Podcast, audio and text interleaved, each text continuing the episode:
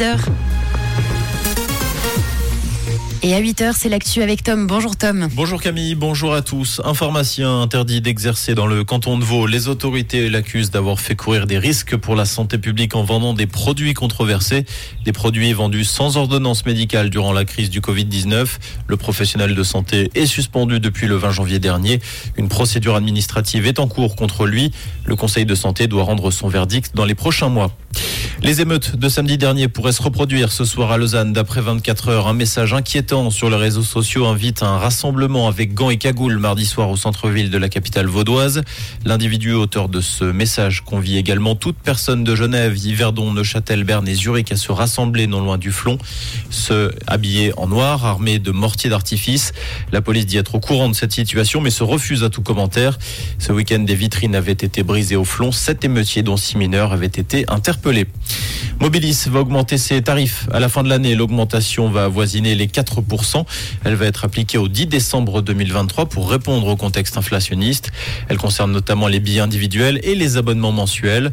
En revanche, les prix des cartes journalières et des billets réduits 1 et 2 zones ainsi que court parcours resteront inchangés. La ville de Genève se met au vert durant ces mois d'hiver. La ville a planté 600 arbres. C'est trois fois plus que le nombre d'arbres qui ont été abattus. Près de 300 arbres ont été plantés dans les rues. Il s'agit en majorité d'essences indigènes comme le tilleul, l'érable ou l'aulne. La ville ne va pas s'arrêter là. Elle va en planter encore 500 sans supplémentaires l'hiver prochain. Et ce pour atteindre une couverture arborée de 25%. Actuellement, Genève se situe autour des 21%. Le footballeur Neymar, lourdement condamné au Brésil, il écope d'une amende de 3,3 millions de dollars pour infraction environnementale. Parmi les infractions retenues contre la star brésilienne, le détournement d'une rivière et la construction d'un lac artificiel dans sa propriété de Rio de Janeiro sans permis environnemental. Neymar dispose de 20 jours pour faire appel de la sanction. Première recrue pour Yverdon Sport en vue de sa montée dans l'élite. L'ancien servetien Boris Cespedes s'est engagé avec le club vaudois pour les deux prochaines saisons.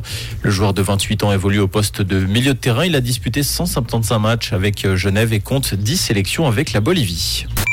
Comprendre ce qui se passe en Suisse romande et dans le monde, c'est aussi sur Rouge.